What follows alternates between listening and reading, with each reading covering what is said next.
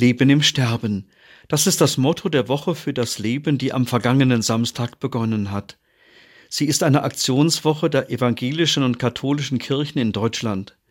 Darin geht es um Themen, die das Leben der Menschen betreffen, vor allem auch solche, an die sich nicht jeder herantraut, wie in diesem Jahr Leben im Sterben. Das Motto provoziert mich. Wenn jemand stirbt, dann geht doch das Leben zu Ende. Das ist mein erster Gedanke. Wieso dann Leben im Sterben? Weil auch im Sterben das Leben steckt.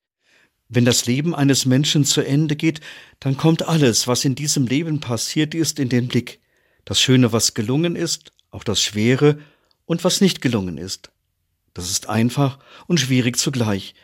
Und weil hier schnelle Antworten nicht einfach zu geben sind, muss ich mich damit auseinandersetzen. Genau das will die Woche für das Leben zur Auseinandersetzung anregen.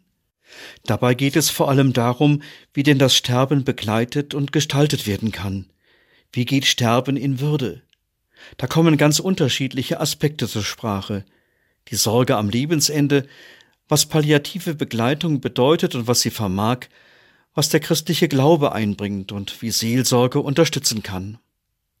Oft bin ich als Klinikseelsorger der Erste, der das klar ausspricht, Ihre Mutter wird sterben.